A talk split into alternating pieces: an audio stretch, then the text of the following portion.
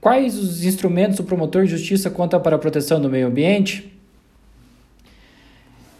Essa é a pergunta provocadora da unidade de aprendizagem, o papel do Ministério Público, do promotor de justiça na defesa do meio ambiente ecologicamente equilibrado. A resposta é o inquérito civil, o compromisso de ajustamento de conduta, a recomendação administrativa e a ação civil pública.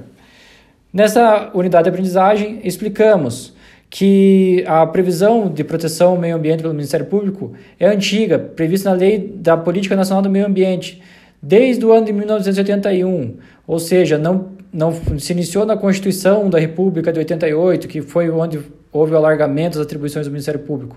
A proteção do meio ambiente pelo Ministério Público é mais é histórica, é mais longa, desde 1981.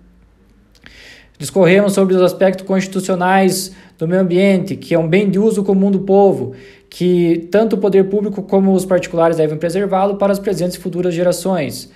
Temos o, conjeito, o, conjunto de, o conceito de meio ambiente, que é um conjunto de leis, condições, influências que permite a briga e rege a vida em todas as suas formas. Explicamos o que é degradação ambiental, que é alteração de diversas características do meio ambiente.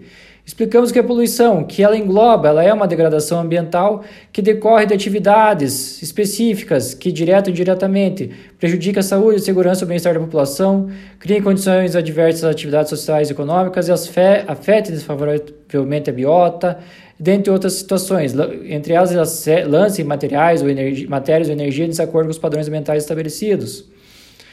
Também falamos que o poluidor, quem é o poluidor? É a pessoa física ou jurídica, direito público ou privado, responsável, ainda que indiretamente, por atividade causadora de degradação ambiental. Então não se esqueçam desse detalhe: é pessoa física ou jurídica, direito público ou privado.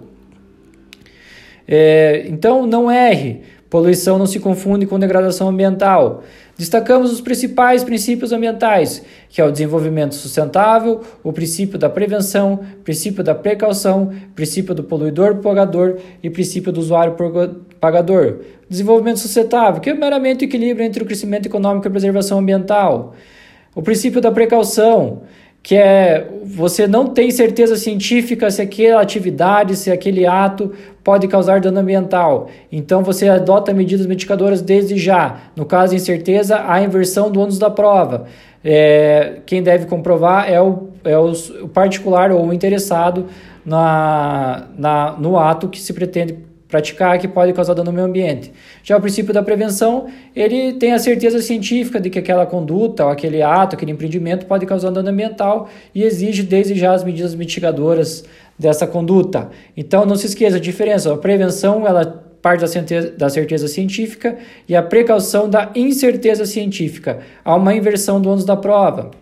Já o princípio do poluidor pagador significa que aquele que polui o meio ambiente ele deve arcar com os custos, há uma internalização dos, dos custos pelos usos de recursos ambientais, e o usuário pagador é aquela pessoa que se utiliza né, de é, recursos naturais que são finitos, como por exemplo a água, ela deve pagar pela sua utilização.